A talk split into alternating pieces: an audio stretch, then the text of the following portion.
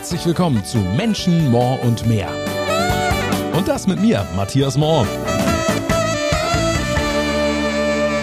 Ahoi, ihr Lieben. Herzlich willkommen zur fünften Ausgabe mittlerweile dieses Podcasts, wo es um Menschen geht, die mal im engeren und mal im weiteren Sinne mit Kreuzfahrten zu tun haben. Ähm, heute ganz klar ein Gast, äh, der im engeren Sinne mit Kreuzfahrten zu tun hat. Wir zeichnen das Ganze aus, auf beim Kreuzfahrtkongress in Hamburg. Wir sitzen hier jetzt in der Hotellobby. Das heißt, wenn man mal Nebengeräusche hören sollte, ist das der Tatsache geschuldet, dass hier noch andere Menschen sind.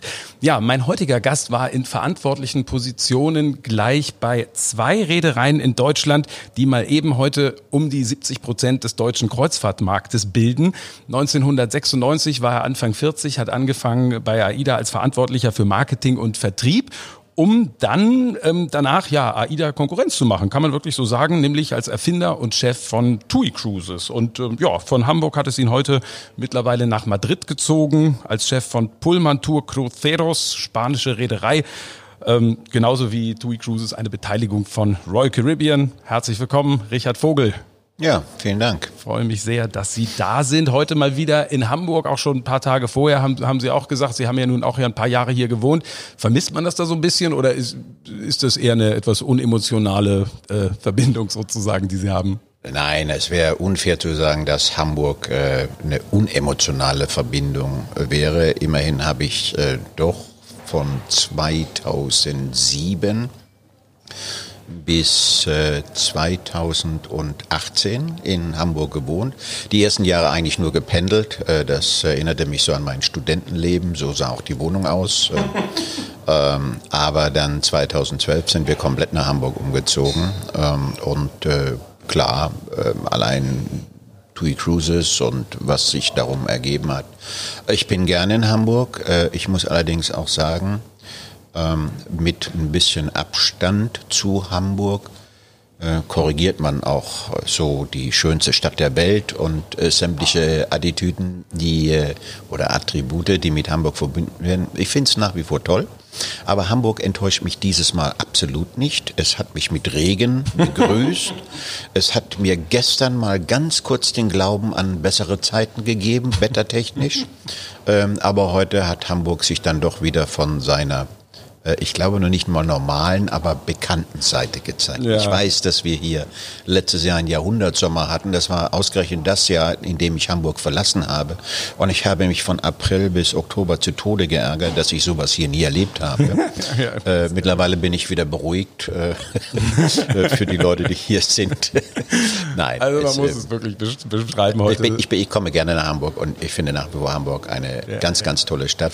Ähm, man kann sie allerdings, und das wäre auch, glaube ich, nicht fair, äh, mit der Metropole, in der ich heute wohne, äh, nicht wirklich vergleichen. Eben mit Madrid, genau. Ja. Wir haben es eben im Schnelldurchlauf äh, ja gesagt, hier Chef, da Chef sozusagen. Man würde jetzt denken, das Berufsleben hätte auch mit so einer steilen Karriere begonnen.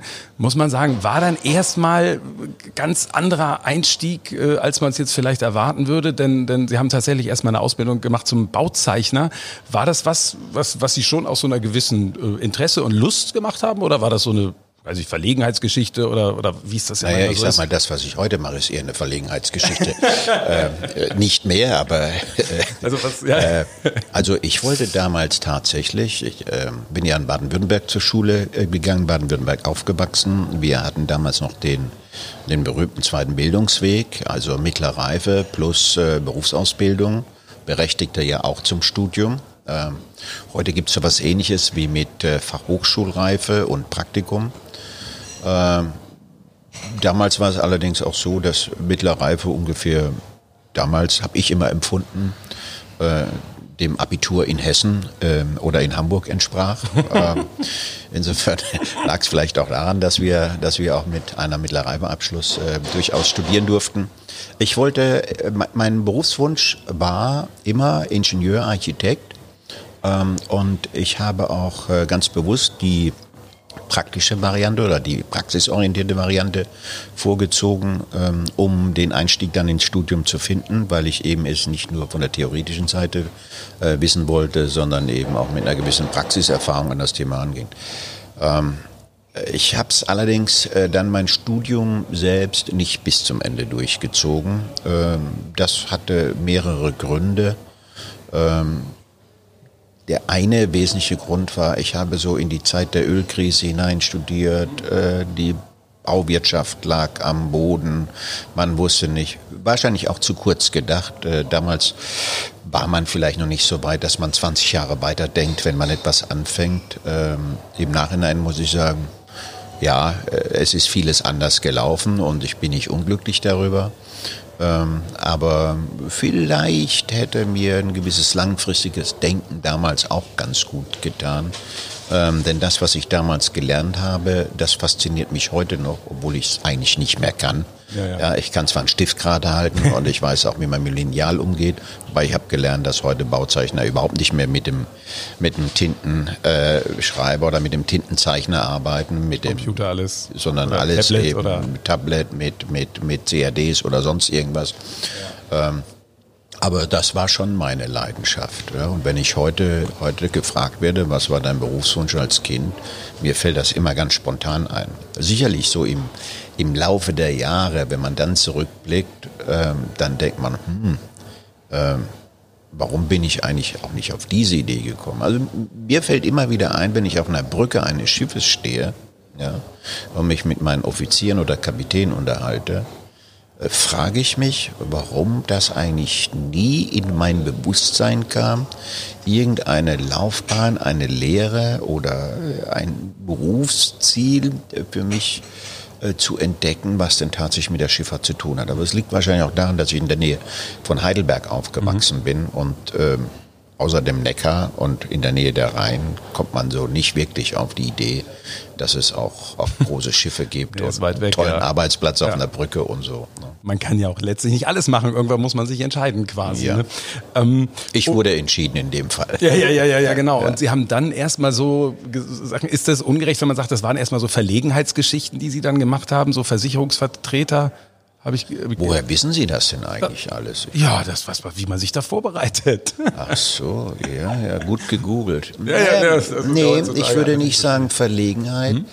Das war so eine, eine Phase in meinem Leben, die auf der einen Seite sehr wichtig war im Nachhinein.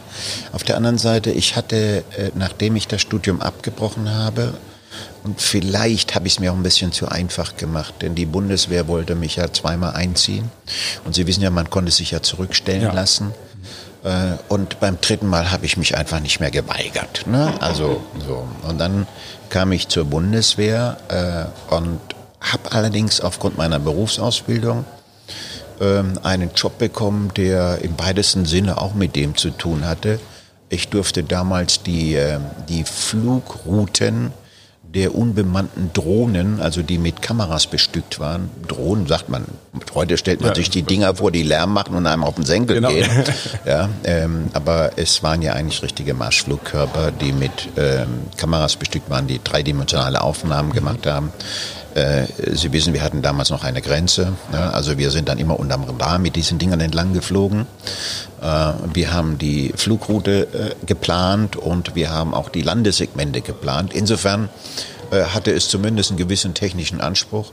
Für, für die Grundausbildung äh, haben wir nicht so viel Zeit verwendet und die fünfte Gangart ist bis auf die Grundausbildung bei mir eigentlich nie mehr wieder vorgekommen. Ah ja, gut. Zum, also Zumindest meinen, nicht, dass man da irgendwie auf dem Boden robbt oder ja, was? Ja, ja, ja, ja, ja. Vielleicht später mal in meinem in einem anderen Leben, aber äh, zumindest nicht in, in, in Militären. Insofern habe ich mich dann relativ schnell entschieden, mich für zwei Jahre zu verpflichten. Ähm, und nachdem ich dann nach zwei Jahren die Bundeswehr verlassen habe, dann war schon der Wunsch da, das Studium wieder aufzunehmen. Aber wie das eben so ist, äh, man sagt, okay, ähm, ich habe mich dann auch nochmal beworben äh, Kommilitonen von damals waren dann quasi schon im siebten Semester. Äh, und dann denkt man schon drüber nach. Und du fängst jetzt gerade wieder von vorne an, weil einfach ins Dritte einzusteigen, wäre jetzt auch nicht so prickelnd gewesen. Und dann, dann schiebt man sowas auf die lange Bank. Und dann äh, fängt man dann eben an, ja, das kann ich ja immer noch machen, denn ich war weder verheiratet, noch hatte ich irgendwelche sonstigen Verpflichtungen. Ähm, hab dann äh, äh in der Bundeswehr mein Zweier Führerschein gemacht. Mhm. War ja sehr äh, populär, ne, dass man die Bundeswehr nutzt, um da irgendwelche teuren Führerscheine für große LKW ja, oder so zu machen. Ja, ja. eigentlich äh, war das überhaupt populär, das Bestmögliche für einen selbst rauszuholen. Ja, na klar, ne? ja. Es sei denn, man hat keine anderen Plan. Ne? Genau. Aber, Deswegen äh, auch ja schon die zwei Jahre, ne? weil ich glaube, ich weiß nicht, wie lang, wie lang war es damals regulär, 21 Ich Monate glaube 15 Monate 15, oder 8, ah, nee, 18. nee, nicht 15, nicht 18, glaube ich. Dann haben eben viele gesagt, so, ach, machen wir ein bisschen länger und dann hat man ein bisschen Es gab vor allen Dingen noch mehr Geld. Ja, also, genau. Ist, äh, ob sie jetzt irgendwie 180 D-Mark äh, Sold bekommen haben oder, oder ich glaube, bei mir waren es 1300 oder so. Ja, ja, ja. Das macht schon was aus. Und wenn sie eben nur in warmen Räumen, in wohltemperierten kämpfen dürfen, ne, dann äh, kommt das nochmal dazu. Also ja, ja, klar, genau. Genau, also wie gesagt, dann äh, Versicherungsvertrieb und dann sind Sie mit Ende 20. Nee, nee, nee, nee. Ich, so. bin ja, ich bin ja erstmal mit, mit dem LKW ein bisschen. Ah, ja. Ich habe ja äh, dann, äh, nachdem ich zurückkam, ähm, wie gesagt, ich wollte eigentlich wieder studieren, aber muss jetzt nicht gleich sein. Äh, ich kann ja auch ein bisschen meinen Zweierführerschein ausnutzen und habe dann tatsächlich eine Zeit lang gejobbt als, als Fernfahrer. Mhm. Überwiegend Obst und Gemüse von Süddeutschland bis nach Dänemark hoch ähm, transportiert. War ein echter Knochenjob, muss ich dazu sagen. Äh, habe seitdem auch tierischen Respekt vor den Kapitän der Landstraße. Mhm. Äh, und bin dadurch eigentlich äh, mit der Versicherungsbranche in Berührung gekommen, ähm, weil mein Arbeitgeber mich doch gewaltig ausgenutzt hat. Ne? Also wissen Sie, ich kenne das ja, damals gab es noch die Fahrtenschreiber, die man austauschen konnte und äh, man wurde förmlich dazu äh, genötigt, äh, mehr als acht Stunden Fahrzeit zu haben. Ja? Und äh, das waren so Dinge, die wollte ich ehrlich gesagt nicht wirklich mitmachen, denn es ist auch unverantwortlich, die werden müde. Äh, es gab Tage, da habe ich äh, von Hand, äh, ich weiß nicht wie viel tausend Steigen Erdbeeren aufgeladen und danach setze ich in den LKW und fahren von Heidelberg bis nach Kiel. Ähm, das war dann schon kritisch und da gab es dann arbeitsrechtliche Probleme und ich, wie das immer so ist, wenn man eine Versicherung braucht, hat man meistens die falsche. Ja. Äh, weiß man nur vorher nicht, sagt nee, einem genau. auch keiner. Nee. ähm, und äh, dann bin eigentlich dann über einen Versicherungsvertreter, der bei der Rechtsschutzgesellschaft gearbeitet hat, bei der ich eigentlich mich arbeitsrechtlich vertreten lassen wollte, hat mir so vorgeschwärmt, äh, wie viel Geld man da verdienen kann, was man da so machen kann. Und äh, ja, dann habe ich gedacht, naja, studieren kannst du immer noch. Und so bin ich dann äh, doch tatsächlich im Versicherungsgewerbe gelandet. Und ich muss sagen, ähm, unabhängig von so ein paar Dingen, die ich auch bei der Bundeswehr gelernt habe, ähm, da habe ich dann eine ganze Menge gelernt äh, in dieser Zeit. Ich habe verkaufen gelernt. Ich äh, habe gelernt, äh, Menschen davon zu überzeugen, das Richtige zu tun. In der Regel aus ihrer Sicht, manchmal auch aus meiner Sicht.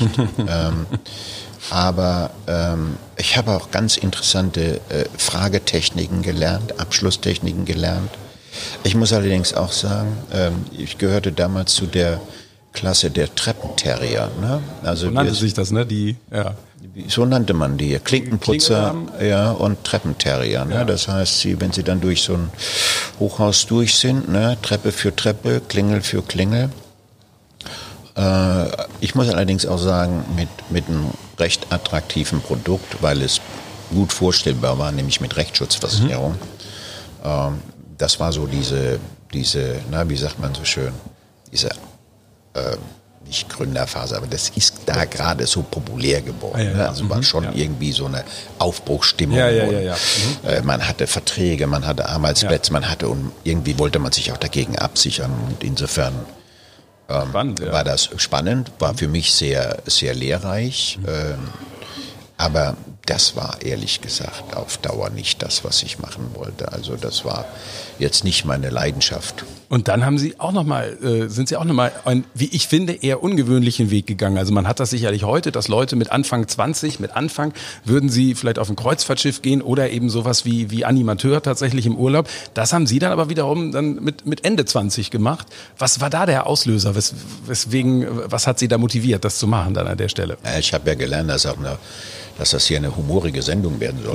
ähm, also, ich muss Ihnen ganz ehrlich sagen, ich habe äh, so in meiner, in meiner Findungsphase, wie so viele in meiner Generation, natürlich auch in einer Kneipe gejobbt. Ah, mhm. ähm, und habe eines Abends einen äh, Gast gehabt, der mit zwei durchaus gut aussehenden Damen im Lokal erschien oder in der Bar erschien. Er war schon ein bisschen schräg gekleidet, muss ich dazu sagen. Und, äh, aber die Mädels sahen gut aus. Und äh, ich dachte mir, also ich habe keine Vorstellung, was der beruflich macht. Ähm, eine Idee hatte ich und die andere kannte ich nicht. Ja. Und äh, ich habe ihn dann irgendwann nach dem dritten, weiß ich nicht, Bier oder so drauf angesprochen. Und er erzählte mir, dass er Chefanimateur wäre bei Aldiana. Okay, das war die zweite Möglichkeit, von der ich nicht wusste, dass es ja, ja, ja. Ne, äh, den Damen zufolge. Ja. Und die beiden Damen, die beiden Damen waren Gäste, die in der Nähe wohnten, und die hat er eben besucht. So und äh, dann dachte ich mir, Mensch, studieren kannst du immer noch. Ne? Also ist ja auch nicht schlecht so ein Job. Und dann habe ich ihn gefragt, wie wird man das? Was macht man da? Und wissen Sie, äh, da hat das eine Wort das andere gegeben. Wir haben damals hat keine Handy oder so, kann man ja alles vergessen. Klar äh, Adressen ausgetauscht und er hat mir äh, Kontaktdaten gegeben von damals von Hotel- und Clubbetriebe von Aldiana in Frankfurt. Die saßen damals noch in Frankfurt am mhm. Hochhaus am Basler Platz. Mhm. Und sagt, naja, du, wenn du Interesse hast, äh, frag doch mal. Ne? Also wir machen wieder einen Club auf, ich komme von Fuerteventura, ich mache jetzt Kreta auf und so. Mhm. Naja, und dann sind Sie gelandet in Tunesien, glaube ich, ne? Ja, oder wobei. Djerba, oder? Ich, nee, nee, in Monastir. Ah ja. Also mhm. ich habe dann tatsächlich das äh, Vorstellungsgespräch wahrgenommen. Äh, und für mich war das irgendwie auch nur für ein halbes Jahr. Denn ich hatte dann ein festes Ziel, also du studierst wieder. Aber das halbe Jahr nimmst noch mit. Hm. Ähm, es war Sommer und äh, habe mich dann beworben, hatte ein äußerst skurriles äh, Vorstellungsgespräch. Wird es heute so wahrscheinlich auch nicht mehr geben. Ähm, habe ich wohl auch bestanden, konnte fehlerfrei bis 10 zählen auf Französisch, das war auch nicht so schlecht. Auf Französisch, ja. Ja, ja, ja gut, im Monastir muss man ja Französisch Ach so, können. ja. Ja, ja. Äh, und, äh, aber äh, im Nachhinein war das äh, schon ein bisschen abgefahren, das Ganze. Äh, Fakt ist, man hat mir damals ein äh, Telegramm geschickt, ähm, dass ich mich nochmal melden sollte nach dem Gespräch. Und dann hieß es, dass ich eben drei Tage später, nachdem ich angerufen habe, einen äh, Einsatz bekommen würde. Ich sollte als Musikanimateur nach Monastir fliegen, in den Club Aldiana in der Nähe von Naböll. Oh. Musikanimateur hieß so eine Art DJ oder was? Nee. Ja, Ach so, ja. ja mhm. in der Tat. Also ja. das war einmal DJ für, für die Nacht ja, oder für die Disco. Aber äh, Musikanimateur bedeutete auch, die, die Musik zu den Shows zu fahren. Ne? Also damals Licht ah, ja. und mhm. Ton. Mhm. Ähm, so, noch nicht so anspruchsvoll wie heute. Damals haben wir auch wirklich mit der Hand noch die Scheinwerfer eingestellt und so. Ja. Ähm, und das waren dann meine, meine Anfänge äh, mit der Touristik eigentlich. Ne? Ja, irre. Das war damals 1984, mhm.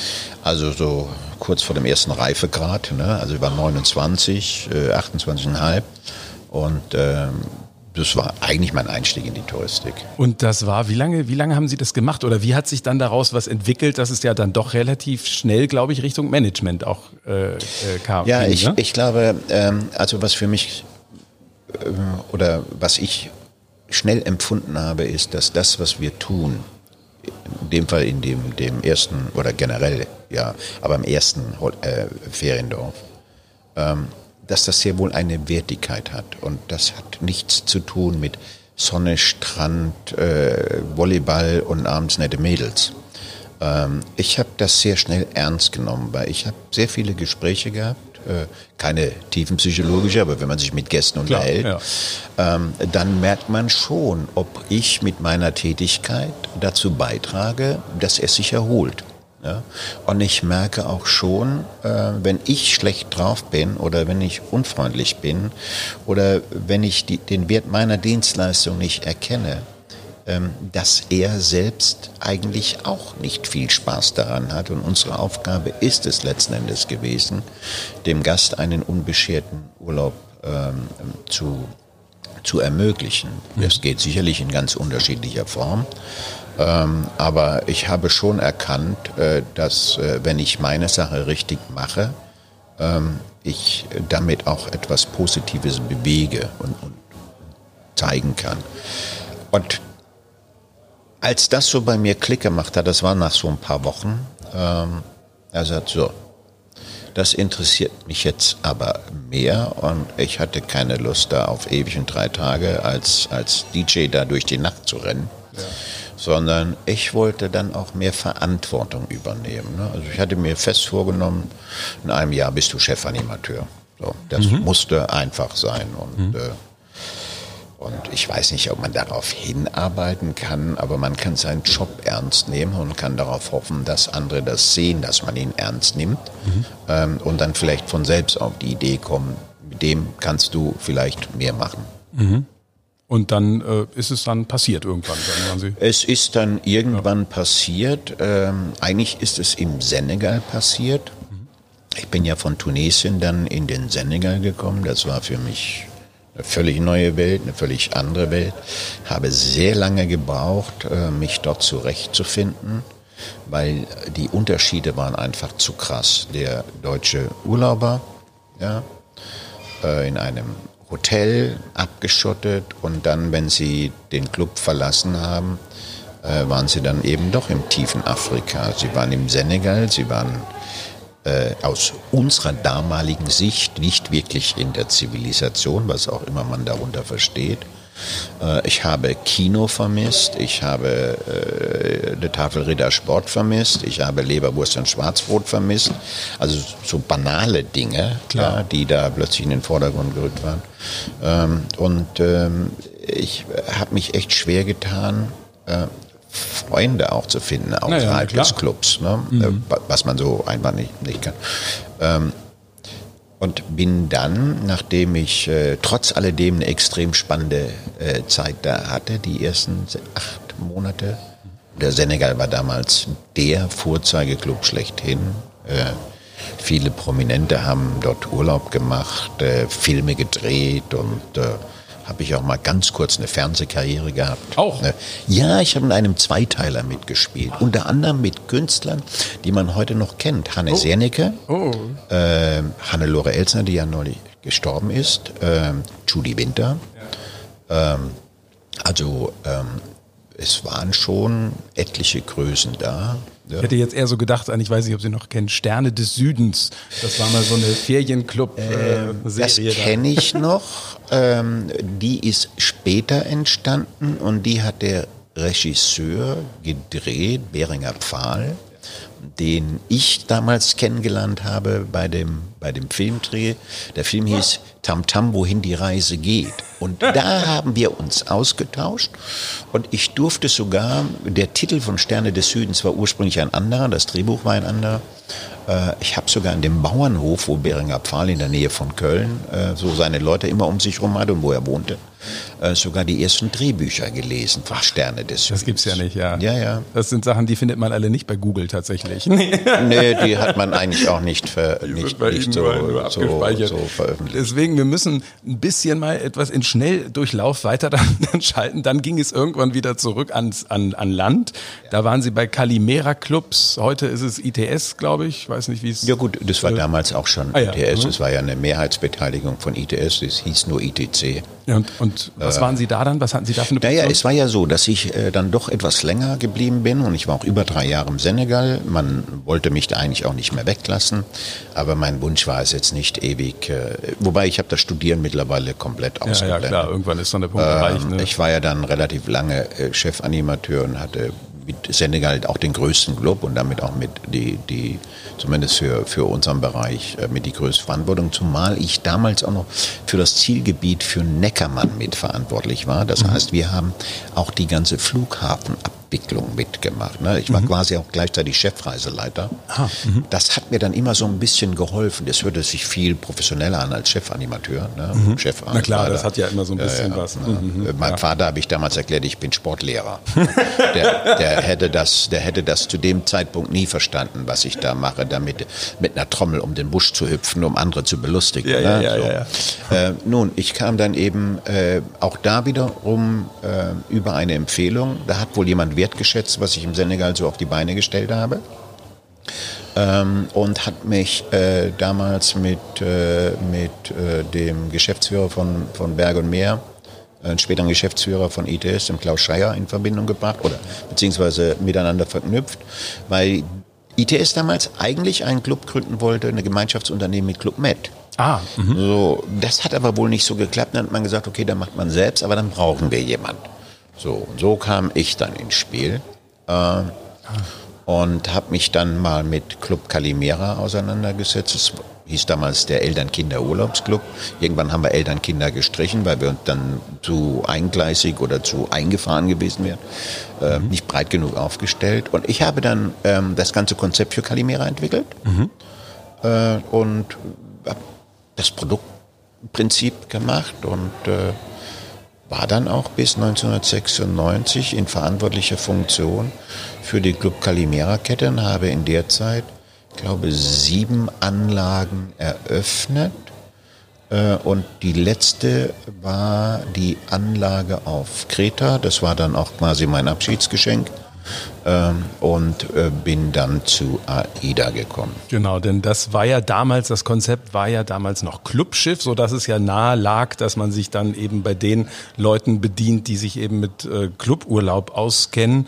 Ähm, haben Sie sich da damals beworben oder sind nein, die irgendwie auf Sie nein, zugekommen? Ja. Nein, ich habe mich nicht beworben. Ja. Äh, man hat gesehen, was ich da gemacht habe. Ja, klar. Äh, man hatte da eine Idee und äh, die Club-Idee äh, AIDA, das Clubschiff, die kam so ein bisschen in Stocken, vertriebsmäßig und so. Ähm, und ähm, Engel, Friedrich Engel, mhm. Johann Friedrich Engel, der, der, Robinson der von Robinson kam, ne? kam mhm.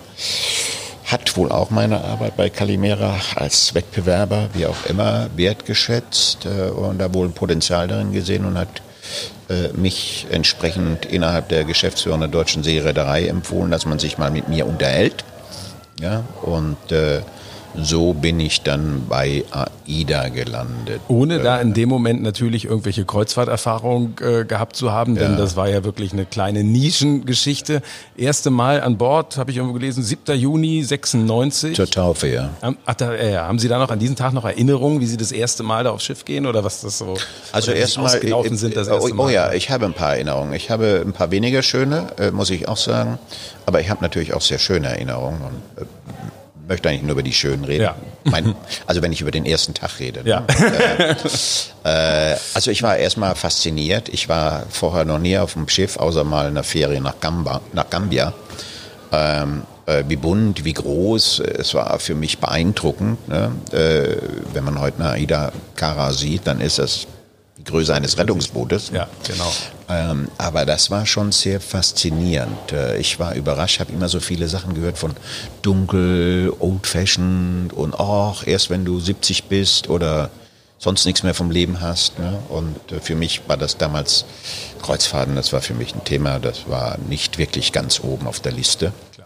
Ähm, und äh, das war dann schon beeindruckend. Noch viel beeindruckender war, wenn man dann weiß, dass man eigentlich keine Ahnung von Schiffen hat mhm. und äh, geht äh, äh, auf die Brücke zum Kapitän ähm, und sieht da irgendwo Brötchen und Kaffee und denkt, oh, ist nett, was der da so hat, setzt mich da hin und fange da an, die Sandwiches zu essen und dann sagt der Kapitän zu mir, ähm, Herr Vogel, äh, Entschuldigung, aber das ist für die Lotsen.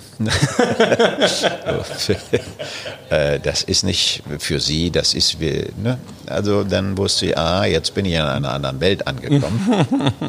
Das erinnerte mich heute noch an den, an den 7. Juni. Aber es war, war, war hilfreich, muss ich dazu sagen. Nein, ich hatte damals keine Ahnung äh, vom Kreuzfahrtgeschäft. Ich hatte mich auch mit dem Markt nicht wirklich auseinandergesetzt. Ich äh, muss Ihnen auch ganz ehrlich sagen, ich habe auch die Notwendigkeit damals nicht gesehen. äh, mich darüber schlau zu machen, denn mein Auftrag war ganz klar. Club da ist, aufs Meer zu bringen oder äh, beziehungsweise, äh, eigentlich, beziehungsweise eigentlich, viel, noch, eigentlich viel banaler. Ja. ja? Äh, da ist ein Schiff. Mach es voll. Und das ist leer. Ja. So.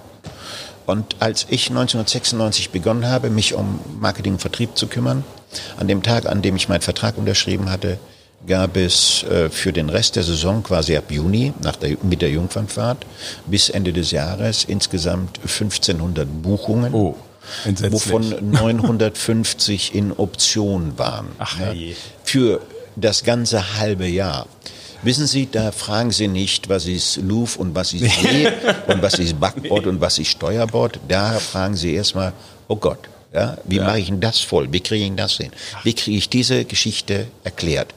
Und wie erklären Sie all den Menschen das, die ja behaupten, dass das Schiff zu groß ist, dass so ein Konzept nie funktioniert, dass Selbstbedienung auf dem Kreuzfahrtschiff überhaupt nichts zu suchen hat und dass wir in drei Monaten sowieso wieder tot sind. Ne? Ich werde ein Interview mit Herrn Beser, damals Neckermann-Chef, ähm, in der Welt am Sonntag nie vergessen, der uns A, das Aus äh, prognostiziert hat und B, gleichzeitig auch der Meinung war, dass wir schuld sind, dass es den anderen so schlecht geht. Also da gibt es schon viele, viele Assoziationen oder zumindest Erinnerungen dran. Ja, ja, klar. Aber deswegen, man würde ja eigentlich auch sagen, das stimmt schon. Wenn das Schiff 96 kommt, ist es halt auch ein bisschen spät dann, da die Hauptvertriebsperson kommt halt auch erst 96, aber das war dann eben aus der Not heraus, weil man festgestellt hat, ups, äh, ja, müsste noch ein bisschen voller sein. Ähm, das, deswegen, es geht, gerät immer so ein bisschen in Vergessenheit, dass es eben am Anfang auch keine Erfolgsgeschichte sofort war mit, mit AIDA. Ne? Also was war da so, wie lange hat das gedauert, bis da so der Punkt erreicht war, so, wo man dachte, dachte, ach, könnte doch was werden? Ich glaube gar nicht so lange, äh, denn wer, wer interpretiert den Erfolg? Ja? Wenn, wir, wenn wir Erfolg äh, immer nur an, an was man ja letztendlich muss, an, an wirtschaftlichen Kennzahlen äh, misst, dann waren wir sicherlich kein Erfolg die ersten Monate, ich würde sagen, die ersten zwei Jahre. Mhm. Ähm, wenn man aber es daran misst, welche Aufmerksamkeit man geschaffen hat oder erregt hat, ja, welche Veränderungen in den Köpfen man herbeigeführt hat, A bei potenziellen Kunden, B aber auch insbesondere beim Vertrieb, ähm, dann muss ich sagen, waren wir recht schnell erfolgreich. Wir haben, wir haben das Schiff zum Jahresende hin auch voll bekommen. Mit äußerst ungewöhnlichen Maßnahmen, sehr preisaggressiv. Äh, wir haben, ich glaube, fast 10.000 Reisebüro-Mitarbeiter an Bord gehabt, die wir für 50 D-Mark irgendwie für eine Kurzreise eingeladen haben. Also wir haben extrem viel gemacht, was kein Geld bringt, was aber trotz alledem eine gewisse Nachhaltigkeit gebracht hat. Mhm. Und das hat sich dann irgendwann durchgesetzt und wir haben auch gemerkt, äh, wir können keine Einschiff-Company bleiben. Insofern hat man sich natürlich bemüht und es war dann eher von der operativen Seite her um Planung weiterer Schiffe. Wir hatten eben nur das Problem, dass in diesem Gesamtkonstrukt DSR, Arcona und es waren ja, ich weiß gar nicht für wie Firmen damals äh, bei, bei AIDA eigentlich. Das war extrem kompliziert und ja. Sie haben ja auch überhaupt gar nicht in Rostock gesessen. Das war ja alles nee, noch in Neu-Isenburg. Ja. Genau, ja. Ich habe ja heute noch äh, Probleme, wenn jemand einen Lebenslauf von mir haben will aus dieser Zeit äh, ihm die Zusammenhänge der einzelnen Firmen zu erklären. Denn, denn das Veranstaltergeschäft von AIDA hieß eigentlich Akona Reisen. Ah, das war so, noch vor Seetours oder war das? Das war noch das vor Seetours. War, Seetours kam ja äh, 1997 dazu, ah. als wir Seetours übernommen haben, um die leidige Diskussion um, die, um den Chartervertrag mit der Akona und der TUI endgültig mal ah. zu beerdigen. Mhm. Ja. Okay. Äh, und wir haben ähm, Seetours übernommen mitsamt äh, der Arcona Operation, die ja der DSR damals gehörte, ähm, um uns ein bisschen unabhängiger zu machen, denn wir haben ja, ähm, die AIDA wurde ja recht schnell verkauft mhm. und zu, zu Geld gemacht und dann für relativ viel Geld von NCL wieder zurückgeschartet. Genau. Der Chartervertrag lief zwei Jahre und wir wussten nicht, ob NCL uns das zurückgibt oder was NCL damit macht oder haben mhm. wir nach zwei Jahren gar kein Schiff mehr. Ja. Insofern wollten wir Nukleus behalten und das war eben äh, die MS Arcona. Mhm. Da kam dann Seetours ins Spiel und irgendwann haben wir ah. gesagt, das heißt jetzt alle Seetours. Ah, ja, ja, okay. So, und unter dem Dach Seetours hatten wir dann AIDA äh, und Arosa untergebracht. Ne? Deswegen haben wir das Dach Seetours benutzt. Ah, ja, ja, ja, ja, ja. Wenn man, wenn man sagt nochmal damals das Konzept Clubschiff, das ist ja sowas, was es heute in dem Sinne jetzt natürlich AIDA schon mal gar nicht mehr ist. Würden Sie denken, dass sowas, so ein Konzept mit einer kleinen Flotte, wenigen Schiffen, dass sowas noch funktionieren würde? Die Frage ist, ist, ist natürlich immer, wenn, wenn, wenn Sie sich heute die Gestehungskosten von Schiffen mhm. anschauen, bauen Sie wirklich kleine Schiffe? Äh, wenn Sie kleine bauen, welche Wertigkeit wird von Ihnen erwartet? Äh, was geben Sie für ein, eine Kabine unterm Strich aus oder für ein Bett aus? Und können Sie dann noch ein, ein, ein Clubkonzept wirtschaftlich äh, träglich äh, umsetzen. Also genau, die eine Geschichte, ob irgendwelche Leute das vielleicht ja, schön finden würden, ist ich, dann auf der anderen Seite die harte wirtschaftliche Realität. Ja, ich äh, ne? glaube, dass zum damaligen Zeitpunkt äh, es vollkommen richtig war, mit der Clubkonzept Schiene zu fahren, äh, weil es eben etwas komplett anderes war. Ich muss auch heute nach wie vor sagen, ähm, dass AIDA äh, mit dem Konzept damals auch ein echter Rulebreaker für den Markt war. Heute ist es deutlich schwieriger, Rulebreaker zu werden, Rulebreaker zu entwickeln. Bei 2,2 Millionen Kreuzfahrtpassagiere in Deutschland werden Sie hier kein Rulebreaker mehr. Sie werden, Sie werden Nischen besetzen können. Ja, Sie können äh, andere Dinge vielleicht machen. Ne? Es, es gab ja mal Versuche, wie bei, bei EasyJet oder Easy Cruise, bestimmte Dinge ganz anders zu machen. Ne?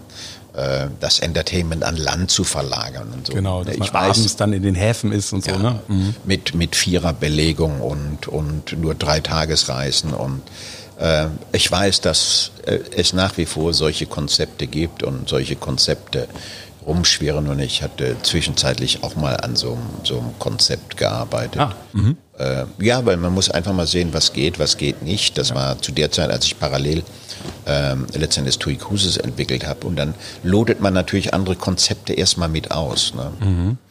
Aber, in, in, Ihre Zeit dann in Neu-Isenburg fiel eben auch, Sie haben es gerade schon gesagt, Arosa war irgendwie auch, äh, gehörte auch dazu und das waren dann damals schon Flussschiffe, aber da war dann eben auch der Einstieg äh, ins Hochseegeschäft, weil man dann dachte, Mensch, also so würde ich es jetzt mal als Beobachter dann sagen, Mensch, AIDA ist so die Clubschiffgeschichte und Arosa äh, mit der Arosa Blue wäre dann so kann man sagen, Wohlfühlschiff? Na, was war so ein bisschen so die, also das ging schon so ein bisschen so ich, in die Richtung. Ich, sag mal, man muss gar nicht so, so philosophisch mhm. ähm, äh, werden bei dem Thema, mhm. äh, auch wenn vielleicht Arosa der Name es hergibt. Mhm. Letzten Endes hatten wir uns damals überlegt, ähm,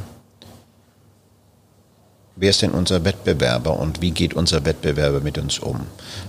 Ich sag mal so, auf der Clubschiff-Ebene gab es keinen Wettbewerber, aber wir haben natürlich schon gemerkt, dass Unternehmen wie Costa, und in dem Fall gerade Costa, es gab noch ein paar andere wie Festival Cruises und die teilweise ja, gibt es hier heute ja gar nicht genau, mehr, ja. ähm, dass wir hier doch, ein, doch einen stärkeren Druck hatten ähm, vom internationalen Markt und wir wussten, dass Gäste, die aus bestimmten Gründen äh, auf diese Schiffe gehen, wenn ich jetzt mal nur den reinen Preis weglasse, gibt es ja auch andere Gründe, warum man dann eben auf diese Schiffe geht. Mehr serviceorientiert, äh, mehr, mehr, mehr Bedienrestaurants, äh, weniger Animation oder andere Formen der Animation, andere Formen der Routen, andere Routen. Ähm, die uns letzten Endes als Unternehmen Kunden wegnehmen. Und wir haben auch gemerkt, dass ein Schiff wie die Arcona letzten Endes viel zu klein ist, um diesen Markt bedienen zu können. Mhm. Ähm, und so haben wir eben auch die Hochseemarke Arusa Blue entwickelt äh, damals mit einem gebrauchten Schiff, was heute übrigens, glaube ich, als indisches ah. Vyalish Cruises unterwegs ist. Zwischendurch hat dieses Schiff ja auch mal als AIDA gefahren, dann als Ocean Village und hat ja auch eine gewisse Karriere hinter sich gebracht. Definitiv, kam von P&O, glaube ich, ne, ja, ne? wo ja dann kam, damals AIDA ja. zugehörte. Ne? Ja, es war, war, kam von Princess eigentlich, ja. ne? von P&O Princess. Genau. Äh, die, die, ich glaube, es war die Regal Princess, Regal Ground Princess. So, genau. Ähm, und das war eigentlich schon gedacht, zweigleisig zu fahren. Das eine ist die Clubphilosophie, das andere ist eher die, die äh, gemäßigtere Variante oder die, die etwas andere Variante, eben mehr serviceorientierte Variante. Mhm. Äh, und unter diesem Brand haben wir natürlich dann auch ähm, die ganze Flussschiffentwicklung gesetzt. War das dann eine Entscheidung, die in Deutschland getroffen wurde, dann zu sagen, ah, na, machen wir doch nicht mehr? Oder, oder war das dann, hatte hing das zusammen, dass es dann mittlerweile neue Eigentumsverhältnisse sozusagen naja, gab äh, und man sagte, komm, eine Marke reicht, konzentriert euch darauf? Ja, letzteres. Also äh, nachdem wir, nachdem wir dann äh, Part von Karneval wurden, ähm, hatte man sich das Thema natürlich auch angeschaut und, und spätestens bei der Frage, hör mal, ihr wollt Geld haben für zehn Flussschiffe, die zusammen gerade mal 2000 Betten ausmachen, ja, ähm, dann fragt doch lieber mal nach ein paar Schiffen, die 2000 Betten ausmachen und, und, und dafür halt ein paar mehr und konzentriert euch doch auf eine Marke. Die, die eine Marke ist stark genug, ja, und dann entwickeln wir die. Warum sollen wir Geld in zwei Hochseemarken investieren, zumal zu dem Zeitpunkt ja äh, zwar nicht für uns der Wettbewerbsgedanke weg war, weil Costa ja dann eben auch in den Verbund gehörte, aber natürlich aus Karnevalsicht hat man dann eben nicht mehr gesehen, dass, dass, dass AIDA Arosa braucht, äh, um sich im Wettbewerb gegen Costa durchzusetzen. Also insofern war die Strategie dann letzten Endes auch vorgegeben und dann äh, zu sagen, okay, dann lass uns doch hier wachsen, aber lass uns richtig wachsen. Ah, okay. Ja, ja, ja, spannend auf jeden Fall. Und ähm, 2005 kam dann für Sie der nächste Schritt. Äh, da wurden Sie, äh, ich glaube, Direktor Sonderprojekte hieß ja. das bei, bei der TUI. Ja. Das klingt erstmal so, Direktor Sonderprojekte. Ähm, ging das da auch tatsächlich um Dinge abseits von Einstieg in den, in den Kreuzfahrt-Volumenmarkt, sage ich mal? Oder, oder war das eigentlich wirklich nur das, dass man sagte, komm jetzt, aber... Also, es ging um Sonderprojekte. Achso, also, also, also es, es, waren, es ging um Sonderprojekte. Also da waren auch Sachen dabei, die nichts mit Schiffen zu tun hatten, sozusagen, oder? Äh, ich möchte das ungern vertiefen. Ja. Äh, zum Schluss haben wir uns natürlich dann aufs Wasser konzentriert. Ja, äh, und es ging nicht nur darum, machen wir was Eigenes, es ging auch darum, was machen wir mit dem Vorhandenen. Mhm. Ja, ich meine, es gab ja im Konzern bereits Habak-Lloyd-Kreuzfahrten. Äh, es gab Expeditionskreuzfahrten. Ähm, Sie wissen, dass die Flotte damals von, von Habergleut-Kreuzfahrten auch nicht gerade sehr homogen war. Ja, genau, ja. mit der Columbus noch. Äh, wir hatten eine Columbus, wir hatten eine Europa, wir hatten eine Hanseatic, wir hatten eine Bremen. Teils gehörten uns die Schiffe, teils gehörten sie uns nicht. Genau, auch noch. Ähm, also das war, es gab genügend äh, Aufgaben damals, darüber nachzudenken, will die TUI langfristig erfolgreich sein im Kreuzfahrtgeschäft und wenn ja, wie und mit wem? Mhm. Oder braucht sie überhaupt jemanden dazu? Ja, das, ja. da sind Sie dann auch mal relativ schnell darauf gekommen, dass Sie sagen, na, wir wollen irgendwie auch noch einen starken Partner haben und äh, Sie haben irgendwann dann mal, erzählt, dass tatsächlich da auch AIDA im Gespräch war. Dass man naja, äh, AIDA selbst war dann ähm, also eigentlich, eigentlich Oder, wir hatten uns eigentlich mit, damals gab es ja äh, die Überlegung, neben vielen anderen auch, äh, mit, äh, mit Karneval, dann über Costa, äh, mehr oder weniger äh, eine Beteiligung an AIDA zu generieren so, mhm. äh, und innerhalb dieser Beteiligung eben dann auch das Produkt TUI Cruises entwickelt hätte werden sollen. Mhm. Ne? Und da hat dann das Kartellamt aber gesagt, nee, geht nicht. Und das Kartellamt hat damals ähm, diese, diese Möglichkeit der Zusammenarbeit abgelehnt. Ja, ja. So dass dann klar war, okay, wir brauchen jemand anderen. Und dann sind sie am Ende bei, bei, ja. äh, bei also es war, gelandet. war eigentlich gar nicht so klar, wo jemand anderen brauchen, sondern es stand ja grundsätzlich die Frage, machen wir weiter, machen mhm. wir nicht, denn äh, interessanterweise war Royal Caribbean eigentlich einer der ersten Ansprechpartner oder mit denen ich gesprochen habe, bevor wir uns überhaupt mit, mit Karneval im Costa ah, unterhalten mhm. haben. Äh, es gab damals noch andere namhafte Kreuzfahrtunternehmen, mit denen wir uns, äh, große und kleine, mit denen wir uns unterhalten haben und inklusive auch äh, darüber nachgedacht haben, ob wir aus dem Nukleus Habak-Lloyd nicht etwas machen. Ähm, es gab äh, Gespräche mit, mit, äh, mit Menschen, die schon auch im Kreuzfahrtgeschäft waren vorher und eben in, auch überlegt haben, mit uns gemeinsam nochmal was zu entwickeln. Mhm. Äh, Royal Caribbean, ähm, glaube ich, ähm, oder nicht glaube, ich weiß es eigentlich, Royal Caribbean kam dann nochmal ins Spiel, äh, nachdem klar war, dass ähm, das mit Costa oder mit der Karnevalgruppe nicht funktioniert. So, da Royal nicht so präsent war auf dem deutschen Markt, äh, hat man hier nochmal äh, den Faden aufgenommen.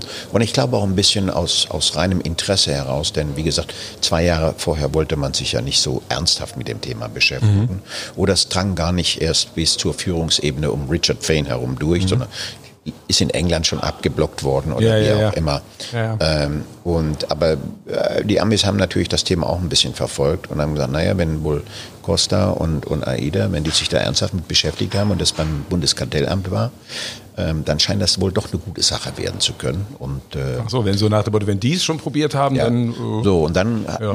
war möglicherweise das Interesse etwas größer als, als äh, ein Jahr vorher oder so. Und äh, Fakt war, dass äh, äh Dr. Michael Frenzel damals äh, 2007 im September ein äh, Gespräch hatte, ein Mittagessen mit Richard Fain und hatte mich dann von Berlin aus angerufen. Also hatte mit Herrn Fain zu Mittag gegessen. Der würde gerne ein bisschen mehr wissen.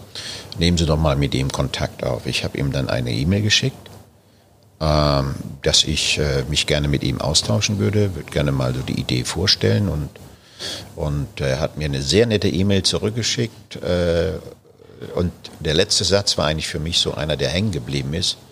And by the way, I like your name. So, Richard. Richard, ja. ja.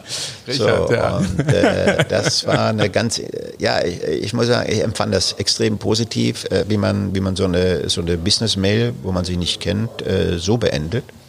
Sind die ähm. Amerikaner sind da, glaube ich, sind eventuell da anders, oder ja. wie sie so miteinander, mit anderen Menschen Und, umgehen. Ja, ja vielleicht, vielleicht liegt es aber auch an der Sprache, dass die nicht so schnell missverstanden wird. Ne? Ja, ja, genau. Ähm, und ich war dann äh, eine Woche später in Miami, hab den mehr oder weniger, und damals war Adam Goldstein, Harry Kolobara, Richard Fain, Dan Henran, die saßen alle da. Mhm. Ähm, und äh, habe ihn so erzählt, was ich mir so vorstelle, was unsere Zielgruppe ist, äh, wie der Markt aussieht, äh, welche Markenpower wir eben über die TUI haben, welche Vertriebsoptionen wir hätten, etc., etc., wie der deutsche Kreuzfahrtmarkt aussieht, warum wir glauben, dass das, was wir tun, richtig ist zum jetzigen Zeitpunkt äh, und warum wir glauben, dass es richtig ist für, für, für Royal Caribbean mit uns das zusammenzutun. Denn wir äh, kennen den Markt, wir kennen Vertrieb, wir kennen Marke äh, und die haben den Zugang zu Schiffen und den Schiffsbetrieb. Ähm, und es war schon erstaunlich, ähm, dass wir in der Lage waren, innerhalb von zehn Wochen LOI zu unterschreiben. Ja zwischen zwei börsennotierten Unternehmen. Ja. Ja, äh, und weitere drei Monate später oder vier Monate später bereits äh, das Unternehmen ins Handelsregister in Hamburg eintragen konnten. Ja, so. irre. Also wenn man überlegt, wirklich Ende 2007 und dann äh, mhm. anderthalb Jahre später war dann fast schon äh, das, das erste Schiff da. Natürlich war dann ja klar, okay, selber bauen erstmal, das würde, würde lange dauern, geht eigentlich nicht, so dass dann erstmal klar war, okay, es soll ein gebrauchtes sein. Ich verwechsel es immer. War es jetzt die Galaxy? Von, war die Galaxy. War die Galaxy von Celebrity Cruises. So, ähm, dann sind Sie ja wahrscheinlich irgendwann dann mal hingefahren und haben sich das Ganze angeguckt, wahrscheinlich, oder? Ja, wir haben zwei Optionen ausgelotet. Also wir, man hat uns ein Schiff von, von Celebrity angeboten, sprich die Galaxy, und man hat uns ein Schiff aus der Royal Flotte angeboten. Äh, und anhand der, der, der, des GAs, also des Generalplans letzten Endes und, und, und äh, den Räumlichkeiten und den Möglichkeiten, die wir da gesehen haben, haben wir uns dann äh, für das Celebrity-Schiff entschieden. Ich habe mir das Schiff angeguckt, damals in Istanbul am Hafen. Mhm. War dann nochmal äh, in Bahamas, wenn, als das Schiff auf der Werft war.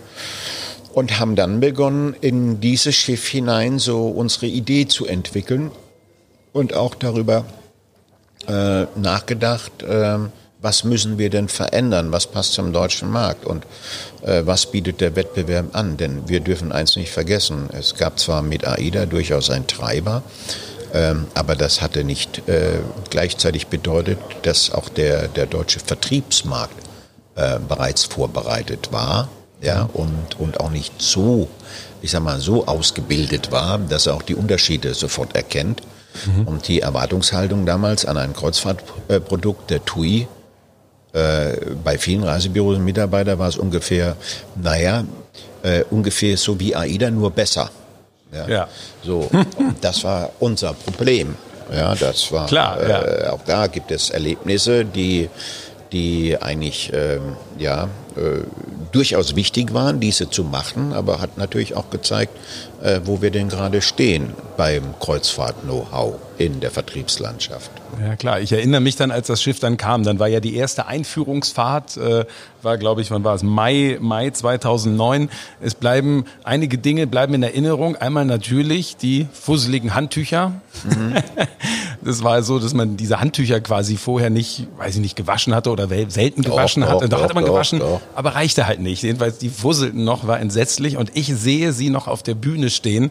Äh, ich verzeihen Sie, das ist ja etwas verzweifelt, ich weiß nicht, ob verzweifelt das richtige Wort ist, aber wie Sie sagen, ähm, wo Sie gemerkt haben, die Leute haben, die Expedienten, die Reisebüro-Leute, die haben das Restaurantkonzept nicht verstanden. Die waren alle ins Buffet-Restaurant gerannt, weil ihnen AIDA das so beigebracht hatte und, und sie hatten da das wunderschöne, muss man ja wirklich sagen, gerade auch auf den alten Schiffen, ganz besonders schöne Atlantik-Restaurant Valer.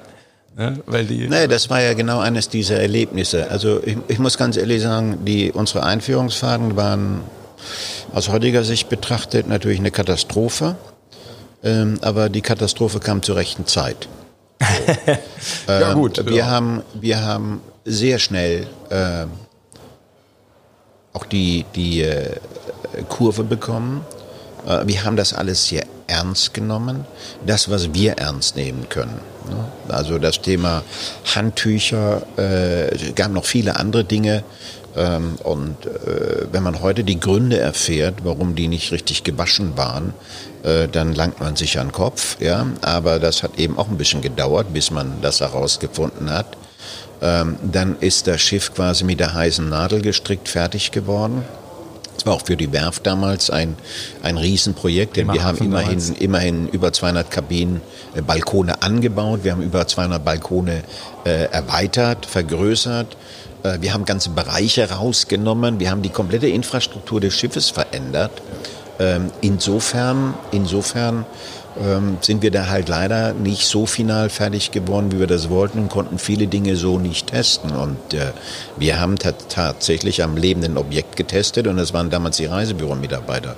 Das eine hatten wir zu verantworten, aber das andere war in der Tat so, wie ich auch schon sagte, ähm, äh, viele Reisebüro-Mitarbeiter waren bei dem Thema Kreuzfahrtschiff schon so Mainstream AIDA, dass sie sich nicht vorstellen konnten, dass man sich irgendwo hinsetzen kann, man kriegt sein Essen gebracht und muss nichts dafür bezahlen. Ja?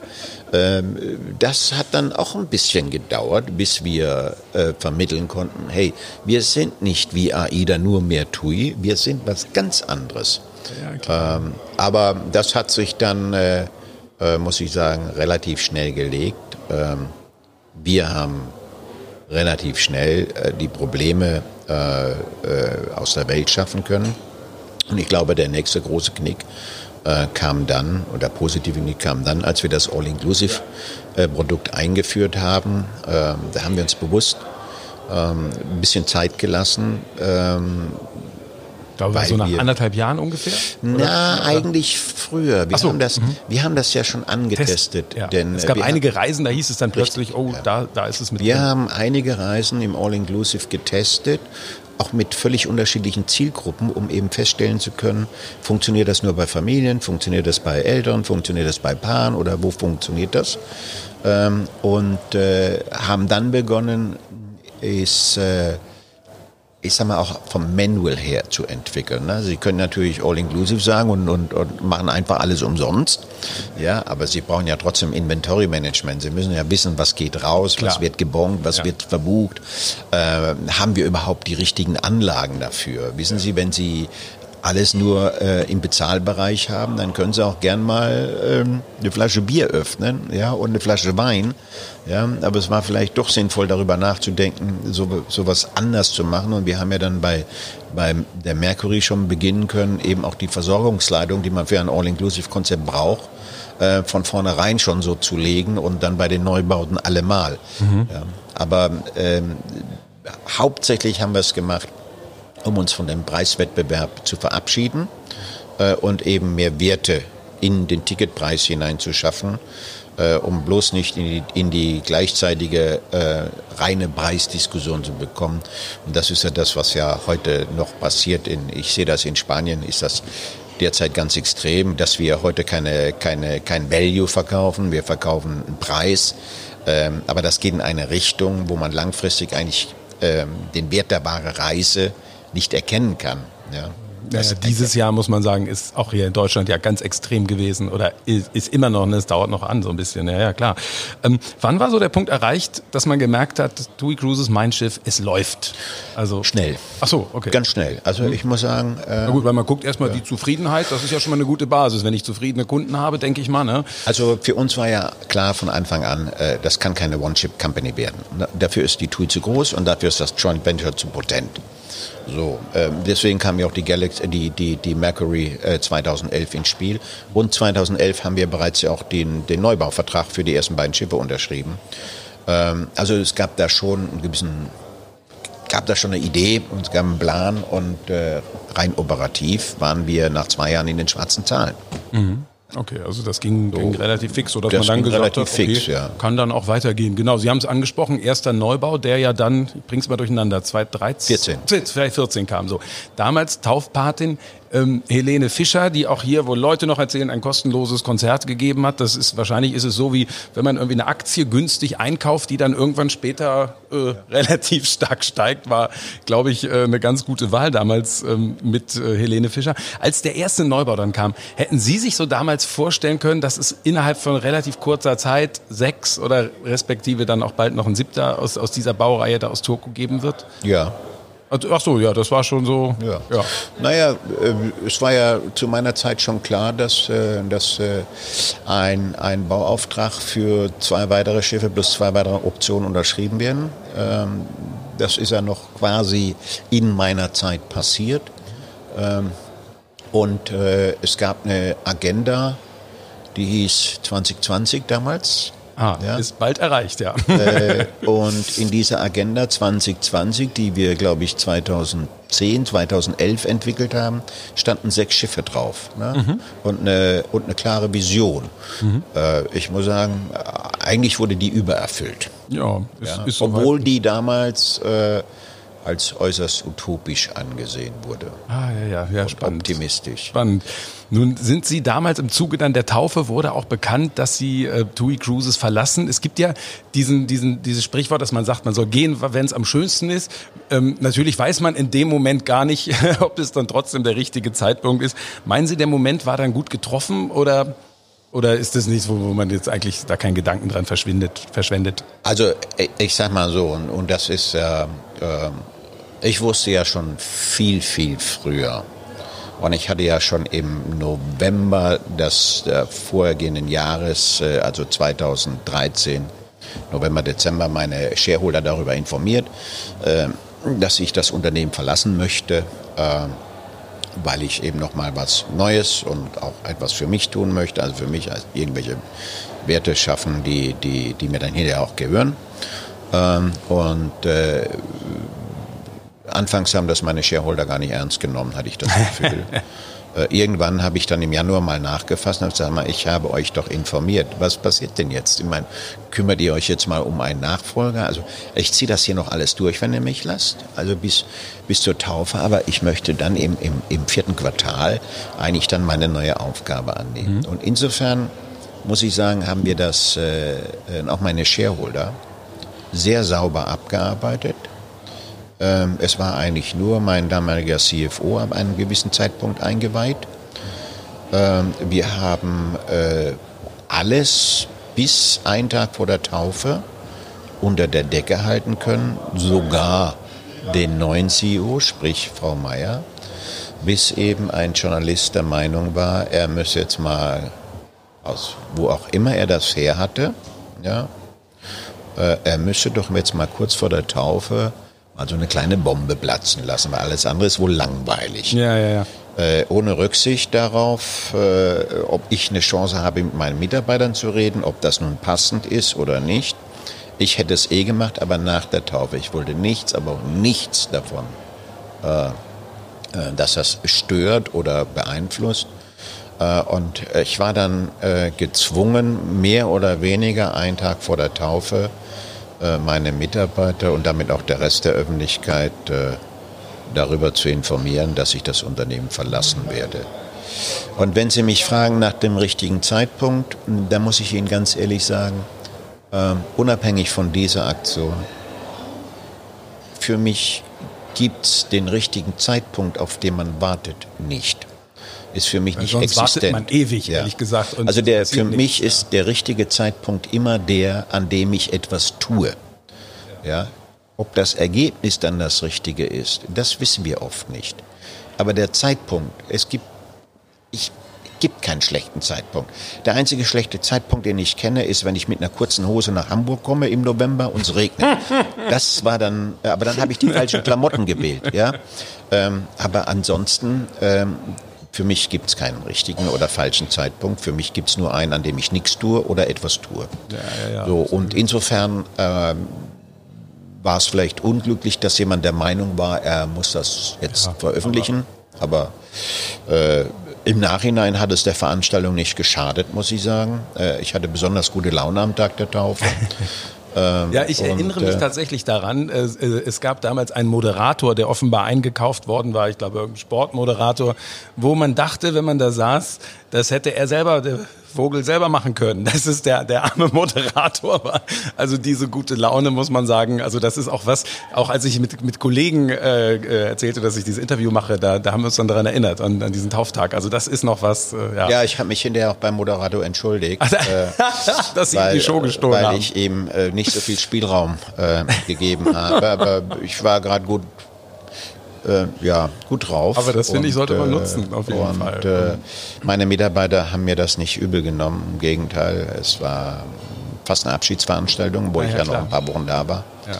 Ich sehe noch Helene äh, Fischer an so einem Ballon hängen ja. und es war windig und man dachte, Gott, die arme Frau, aber ist zum Glück nichts passiert. Naja, Helene, muss ich sagen, ist natürlich äh, die Taufpatin schlechthin gewesen, wenn man an die Bilder denkt. Ja. Mhm. Wahnsinn. Äh, aber ich muss sagen, wir haben die erste Taufe mit äh, Ina Müller und mit Udo Lindenberg und Jan Delay. Also die hatte auch etwas ganz Besonderes, ne? gerade, gerade für Hamburg und in Hamburg. Ja. Und ich muss sowieso sagen, ich fand jede unserer Taufpatin, zumindest die ich noch mit aussuchen durfte, mhm. hatten alle etwas ganz Spezielles. Klar, der eine mehr öffentlichkeitswirksam, der andere weniger. Mhm. Ähm, aber äh, wir hatten immer ein bisschen Glück auch mit dem Zeitpunkt. Denn auch Udo Lindenberg, obwohl wir ihn seit x Jahren kennen, ähm, ist damals gerade wieder wie Phoenix aus der Asche gekommen mit seiner äh, CD Stark wie zwei. Also wir haben da gerade so eine richtige Phase erwischt. Ähm, wir haben mit Ina Müller, ja, ähm, sowieso einen absoluten Newcomer gehabt, die man damals kannte von den Dritten, aber die war noch nicht so, ja, und dann genau, hat sie eben 101 er hat moderiert, ja. ja. sensationell und eine Helene Fischer konnten wir damals, sie war schon ein Schlagerstar, aber die war noch nicht ein so Volksstar sozusagen, ja. ne? Also da war sie noch nicht. Also wir haben immer zum günstigen Zeitpunkt, sage ich mal, eingekauft. Ja, ja, ja, ja, sehr, sehr, sehr geschickt.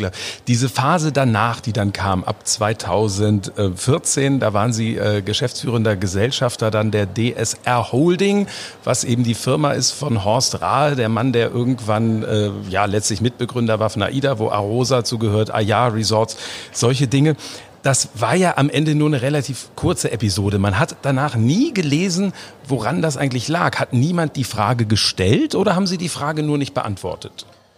Ähm, die Frage wurde mehrfach gestellt. Ähm, aber ich äh, habe sie das eine oder andere Mal im privaten, im ja. kleinen Kreis beantwortet. Ja. Ähm, werde es äh, öffentlich aber nicht tun. Ähm, es war eine kurze Liaison. Das sind so die Momente, wo sie vielleicht nochmal drüber nachdenken. Und das haben mir viele gesagt, du warst ja bescheuert, wieso gehst du von Tui Großes weg? Ja, aber hinterher kann man das immer sagen. Äh, nicht, ja, äh, für, na, für, für mich war eigentlich eine andere Frage viel wichtiger. Wohl wissen, dass so manche Erlebnisse, die muss ich nicht haben. Ne? So, aber gut, die nimmt man dann eben auch mit und, äh, und hat seine eigenen Schlüsse aus der ganzen Sache. Mhm. Ähm, aber ich habe mich, wenn ich mich etwas gefragt habe, war eigentlich nie, ach, warum bin ich bloß bei Cruises weg? Das habe ich mich mhm. nie gefragt in dem Zusammenhang. Mhm. Ich habe mich immer gefragt, war denn der Grund, weshalb ich äh, TUI Cruises verlassen habe, diese Intention, die ich hatte, war die falsch? So. Äh, und das konnte ich nicht mit Ja beantworten. Das heißt, ich bin heute noch überzeugt davon, mhm. dass meine Intention äh, und, und mein Grund, mein Ziel äh, oder damit verbundenes Ziel äh, richtig war für mich. Ähm, dass es nun mit den handelnden Personen nicht funktioniert hat, ähm, das würde ich mal äh, unter die Rubrik, Rubrik Enttäuschung ja, in vielerlei Hinsicht packen, ähm, aber dann äh, darf man da auch nicht zu lange rummachen. Mhm. Und dann ging es 2016 auch schon wieder zurück äh, in die Kreuzfahrtbranche. Interessanterweise zu der Reederei, mit der ich meine letzte private Kreuzfahrt gemacht habe, nämlich Anfang 2018, Pullman Tour. Ähm, ich, ich, muss ja, ja? korrigieren. So. Äh, äh, die Kreuzfahrtbranche hat mich ja eigentlich nie losgelassen. Ich habe ja... Irgendwas mit Griechisch habe ich noch in Erinnerung. Saga? Nee, nee, äh, nee, Saga ist Englisch. Äh, das, das ja, ist, ja. nee, was, ich ja, habe irgendwas bringe ich gerade. Jetzt bringen Sie was durcheinander. Mit, mit Griechen hatte ich eigentlich nee. äh, nichts am Hut, also nee. kreuzfahrttechnisch. Ja. Nein, ich habe, ich habe ja in der, der Zeit, äh, sag mal, bis ich bei Pullman Tour angefangen habe, hatte ja, ich habe es ja immer noch, mein, mein eigenes Beratungsunternehmen.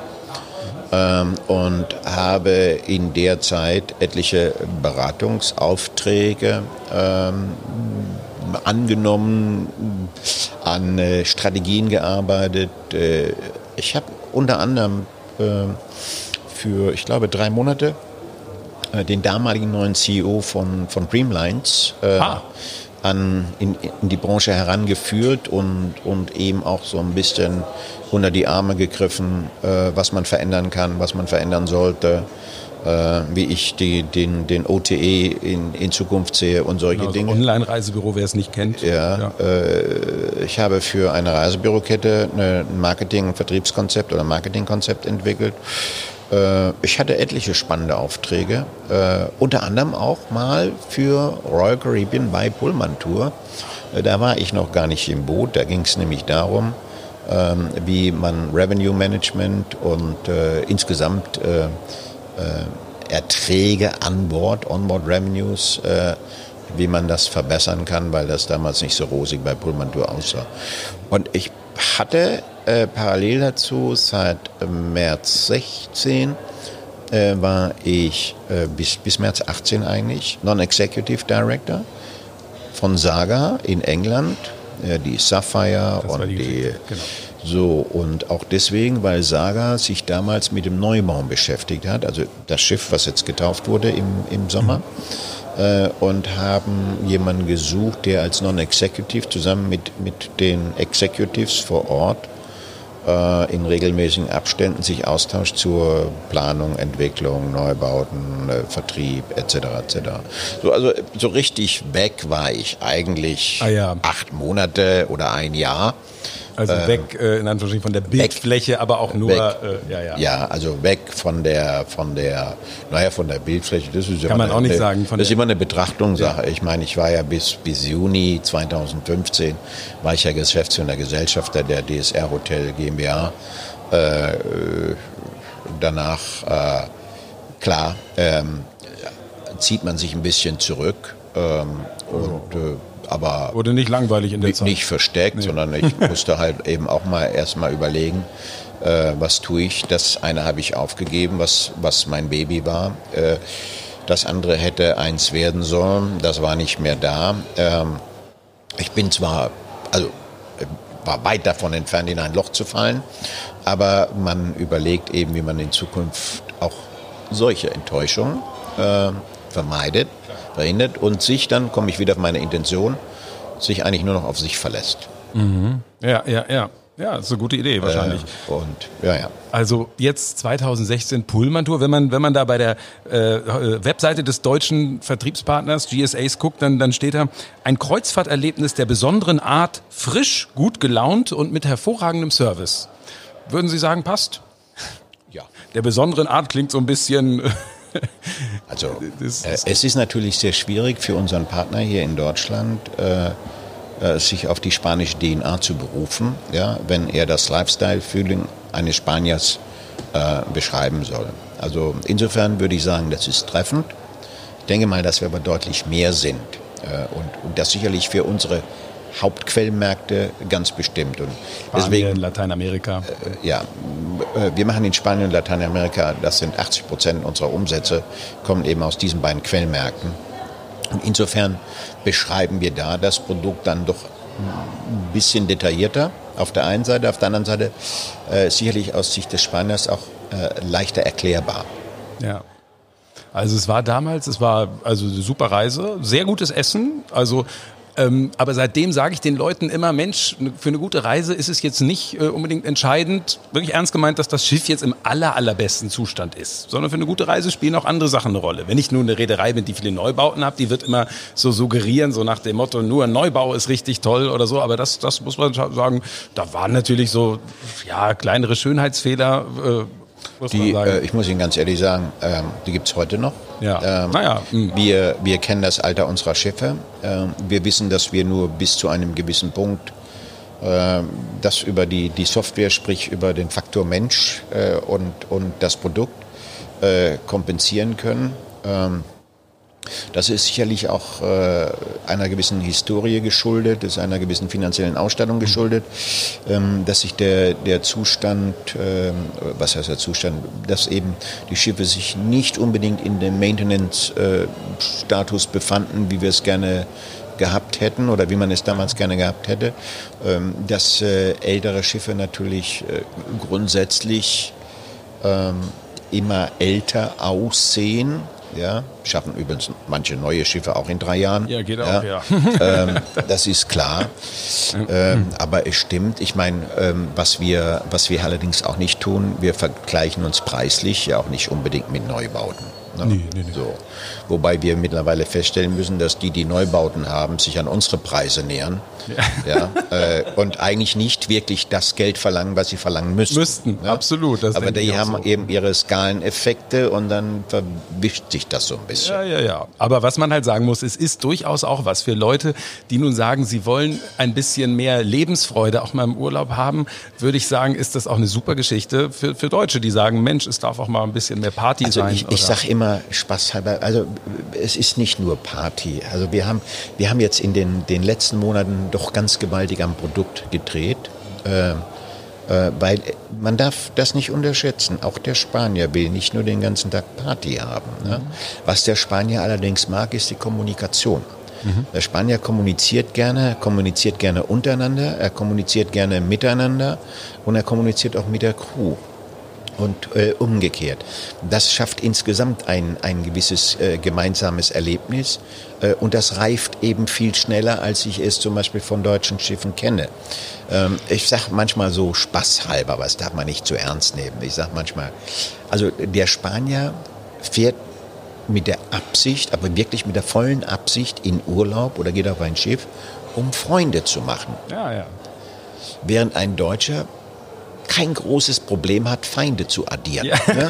Also ähm, das ist jetzt auch nicht immer ganz gerecht, aber um, um es mal so ein bisschen überzeichnet darzustellen, ähm, ist das schon atmosphärisch etwas anderes. Ich sage das auch immer zu meiner Frau, sage Maria, ich glaube, dass von der Hardware, ja, und sie kennt eben auch nur die, die in Anführungszeichen nur, die kennen von ganz früher, die natürlich auch eine, eine Astor, eine Dolp, äh, eine Fedor und Maxim Gorki.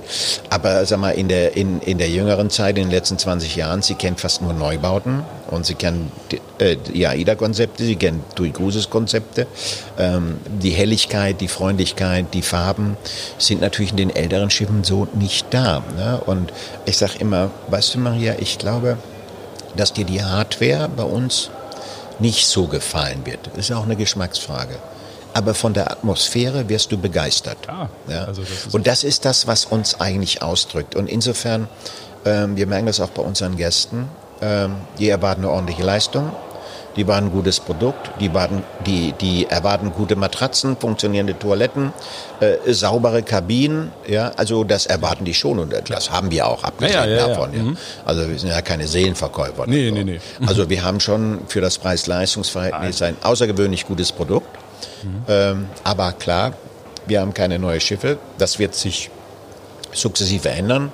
Äh, zwar nicht ganz neu, aber wir beginnen ja jetzt mit unserem, mit unserem Rollout äh, letzten Endes, um äh, die kleineren Schiffe gegenüber größere, ältere gegenüber jüngere auszutauschen. Und mit der Grand of the Sea bekommen wir ein sehr schönes Schiff, auch noch ein klassisches Schiff, ein älteres Schiff natürlich, aber auch ein Schiff mit einer wunderschönen Tigolz gedeckten Reling, ja, wo sie fast um das ganze Schiff laufen können, Super. was sie sich so als Oceanliner auch vorstellen, ne, mhm. ne, mit einem Atrium, wo sie eine Menge Begeisterung hervorrufen können, wenn sie es entsprechend spielen äh, und mit Platz, den wir einfach brauchen, um unsere äh, Produktphilosophie auch, auch unterzubringen. Ne? Und die kommt dann 2021? Die kommt 21. Genau, jetzt haben wir ja gehört, Sie haben AIDA verlassen, da hatte das Unternehmen drei Schiffe. Sie haben TUI Cruises verlassen, da hatte das Unternehmen drei Schiffe. Jetzt hat Pullman Tour in diesem Jahr vier Schiffe. Wie viele Schiffe sind es im nächsten Jahr? Drei. Drei Schiffe. Also soll ich gehen? das naja, ist natürlich der Punkt. Naja, ja, aber wissen Sie, es stimmt ja nicht ganz. Ähm, es, es, wurden ja nie die Bestellungen mit. Ah ja, die Bestellung. Also ich habe, ich habe AIDA in der Tat verlassen mit drei Schiffen, aber ich wusste, dass vier kommen. Die wurden ja noch zu meiner Zeit bestellt, ne? die, die sogenannte Sphinx-Klasse. So. Ich habe Tui Cruises verlassen nach dem dritten Schiff, aber das vierte war bereits im Bau. Die Kiellegung habe ich noch gemacht und es wurden zwei weitere mit Option bestellt. Mhm. So. Ähm, ich habe jetzt nicht vor, nächstes Jahr mit drei Schiffen äh, Pullman Tour zu verlassen, aber wenn dem so wäre, weiß ich, was in den nächsten fünf Jahren kommt. Ja, okay, ja. das. Äh also insofern ist, ist sag mal, der, die, die, die Inventur ja, äh, nicht das Entscheidende, äh, sondern letzten Endes, äh, was habe ich denn äh, in, in meiner quasi. Bestellliste. Ja, ja, ja, ja. Deswegen, also Rente kann ich mir bei Ihnen so richtig nicht so also Ich werde aber schon öfters daran erinnert mittlerweile ja, äh, von der deutschen Rentenversicherung. Da kommen schon Briefe. Habe ich, hab ich jetzt schon einen Brief gekriegt, dass ich ab nächstem Jahr ähm, ähm, über meine Rente verfügen kann. Äh, ich hatte eine private Rentenversicherung, die hat mir jetzt auch schon mitgebracht. Also Riester-Rente wird fällig. Ja. ja. ja.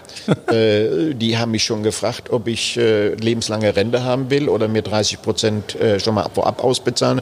Also wissen Sie, das macht mir schon Angst, ne? Ja, ja. Dass ich jetzt in die Phase der Rentenbescheide komme. Ja. Wie gesagt, ich glaube, man hat es jetzt auch äh, in dieser Sendung gemerkt, dass es äh, irgendwie nicht so richtig eigentlich vorstellbar ist. Also wir sind sehr gespannt, äh, was die nächsten Jahre noch kommt.